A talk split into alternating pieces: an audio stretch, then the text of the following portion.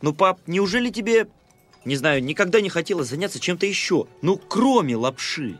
Признаюсь, когда я был молодым и необузданным, я подумывал о том, чтобы сбежать из дома и научиться делать тофу. И что, не сбежал? Да потому что это была дурацкая мечта. Хм, ты что, можешь представить, что я делаю тофу?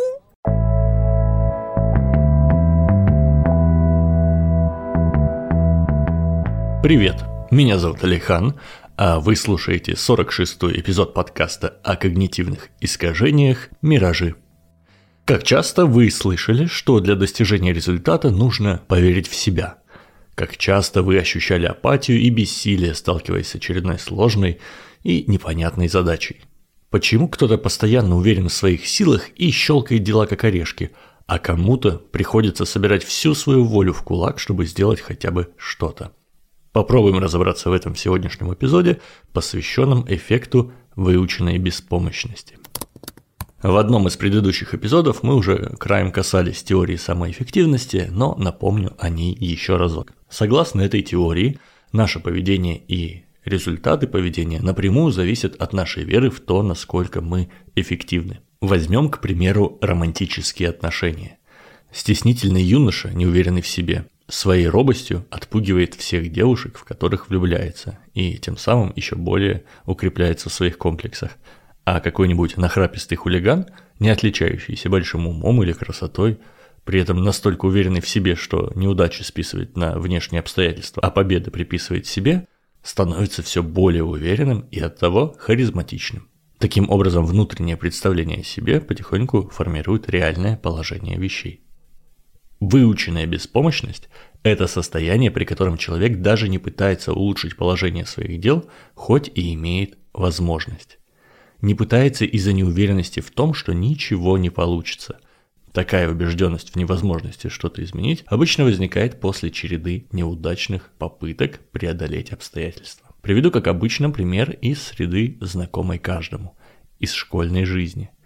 Если ученик не смог решить задачу по математике, затем еще одну и еще, а учитель вместо того, чтобы подбодрить и объяснить, в чем ошибка лишь ругается доставит двойки, то высока вероятность того, что в какой-то момент ученик не сможет решить даже посильную ему задачу.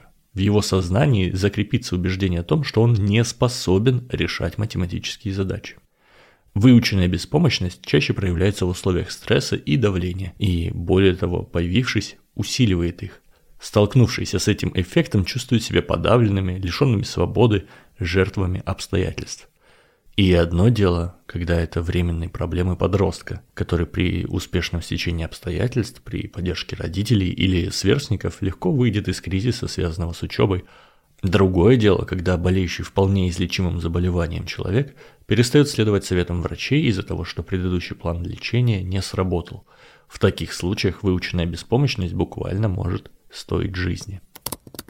История открытия этого эффекта началась в 1964 году, когда американский психолог Мартин Селигман с коллегами ставили эксперимент над собаками по заветам Ивана Петровича Павлова.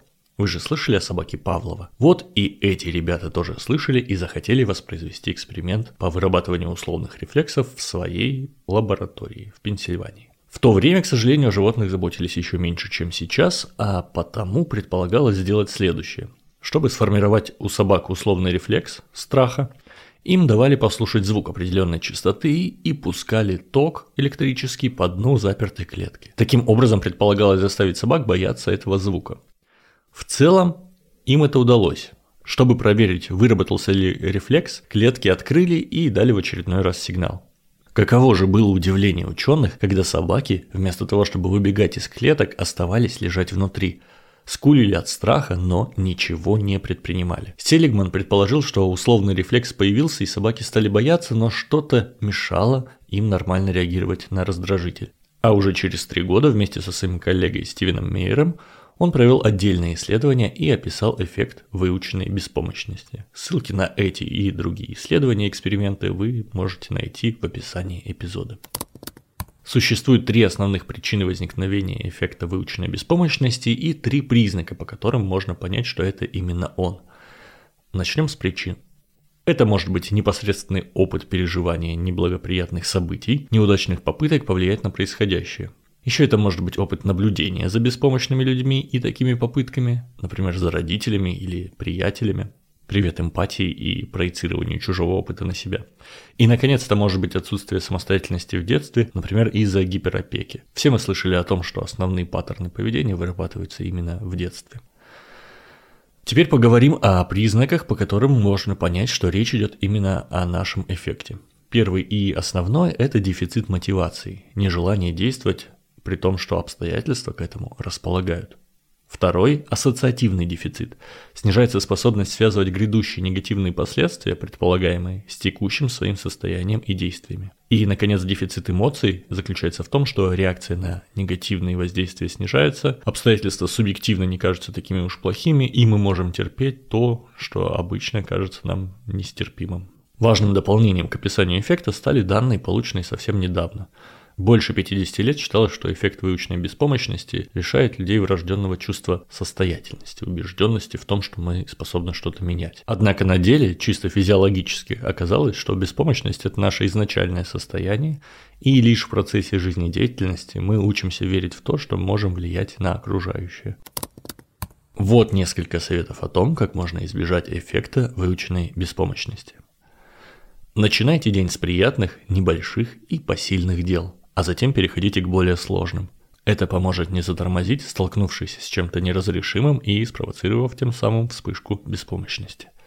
Не помогайте излишне своим детям с уроками, а коллегам и подчиненным с выполнением задач. Иначе вам угрожает общение с людьми, не способными ничего без вас сделать. Поощряйте самостоятельность и не давайте садиться себе на шею.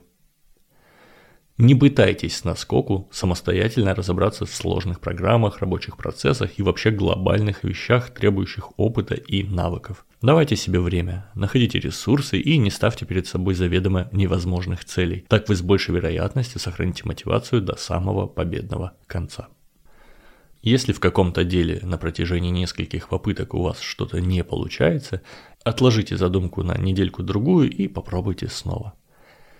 Физиологические механизмы возникновения эффекта завязаны на серотонин, так называемый гормон счастья.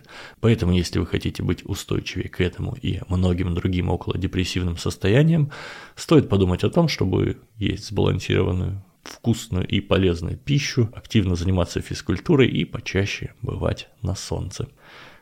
Это был подкаст о когнитивных искажениях «Миражи» и я, Алихан. Спасибо, что дослушали до конца. Подписывайтесь на всех платформах, ставьте лайки. А тем, кто уже подписан и поддерживает на Патреоне и пишет мне в личные сообщения, всем большое спасибо. Будьте объективными и всего вам доброго.